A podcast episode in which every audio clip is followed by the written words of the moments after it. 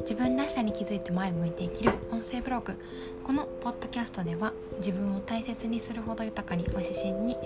鎌倉で暮らすあやなが思う感情や心のこと対話を通して伝えたいなと思った小話をお届けしています、えー、皆さんこんにちは。あの私はですね昨晩自分のメンタリング時間っていうのがありました。はい、昨日は前回の時間と比べて自分の言葉とか、うん、感じたんですよ。変化をね。で去年まで何もなかったものっていうのが今今年は、えー、自分でも数字として分かるぐらいにあの変わったりとか、うん、なんか本当にこの継続させてもらってるっていうのがありがたいなって一人でね後半じわじわ感じてあのいました。うんあとですねあのポッドキャストの配信ができてない0秒であのアップロードされていたみたいでもうこれ実は2回目なんですけど、うん、抜けてるところを発揮していてあまた出ちゃった感がありましたがあのいつも聞いてくださる方ありがとうございます。ちょっと昨日アップロードし直しています。時々これからもあるかと思うんですけど多めにも見てもらえたらと思います。はい。で最初に告知をさせてください。8月の13日今週ですね。土曜日の夜、え、8時から大和式型魔術に触れる会体験会を開催予定です。うん。あの風玉って何度かこのポッドキャストでもお話しさせてもらってるんですけどお誕生日とお名前から分かる人生の設計図っていうもので名前から分かるものっていうのにその人の才能とか、えー、特質素質っていうのがあって6月にね開催してすごく好評だったんですけれども今月8月はですねお誕生日から分かるお役割どういうことをあのこの人生でやりますって決めてきたかっていうことなど触れることができる回にできたらなと思ってます。うん、この回は自分のことを深く知りたいなって方にとてもおすすめです。うん、特に役割はねあの兄弟がいらっしゃる方とかお子さんをお持ちの方とかに知ってもらえたらいいなって個人的に思ってるんですけどこうそれぞれの違いというか立ち位置が分かったりするんでね。うん、で数玉ってどんなことがわかるのってところはいろいろあって長くなってしまうので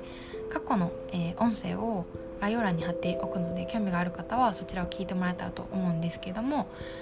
問い合わせとか公式 LINE からどんなことでもいいんでもしあれば気軽に連絡いただければと思います。はい。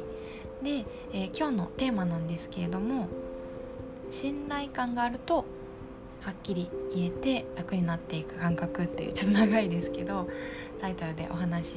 します、うん、これはねあのー、2年半前くらいの上司に対する書き出しのメモが出てきてね。でその状況としてはこう LINE みたいなアプリの調子が良くなかったらしくって仕事の連絡を受け取るはずだったのにこう数日後ぐらいに連絡が来た。っていう状況があってでその時私はなんかあのアプリの調子が悪いってどういうことみたいな後回しにしてんじゃないのみたいに思ってたんですよね。そう。でもそういうふうに思ってることは言えなくてまあもんもんするみたいな。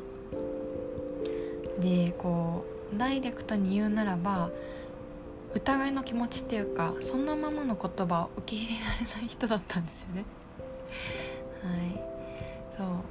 う。でその時も心のことを見てくださる方が話せる位置にね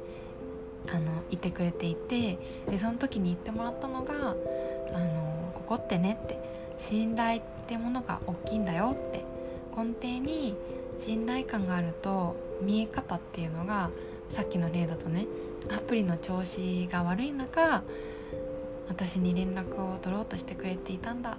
ありがとうってこんな風になってくんだよって もらった言葉のメモだったんですよ。うん、でその時はえーって思ってたし全然こう分かるなって思ってなかったんですけどそのでも同じ方に対して今今は言葉をそのままに受け取れる受け取ることができるようになっていて信頼感っていうのも自分でもすごい感じるんですけど違うんですよ。変わったっていう。でその方に限らず思い返してみても、あの、最近のことですよね。ちょっとこう難しいなとかでも付き合いがあるしなとかいろいろ思うシチュエーションってあると思うんですけどはっきりちょっと今私的にあの予定というかいっぱいなんで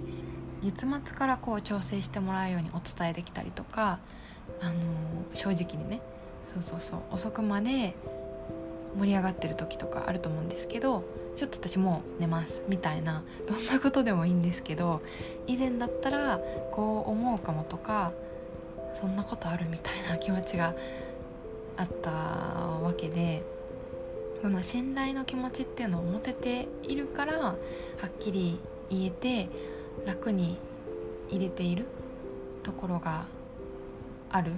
まあ、そういう風に感じる時間が増えたんですよね。うん、そうそうなんか私たちってそのとっても自分の主観っていうもので見ていてこれが結構偏っていたりするんですよね。そうでこの受け取り方の歪みを例えるんだったら本当に色眼鏡とか曇ってる眼鏡私の場合だったら疑い眼鏡で見てる感じであの私は人の力を借りてそう思わなきゃこう思わなきゃとかではなくてこうポジティブに思わなきゃとかではなくって今のように言っても無理のないように思えてるわけなんですけど、うん、いやこれを例えば本とかなんかセミナーとかで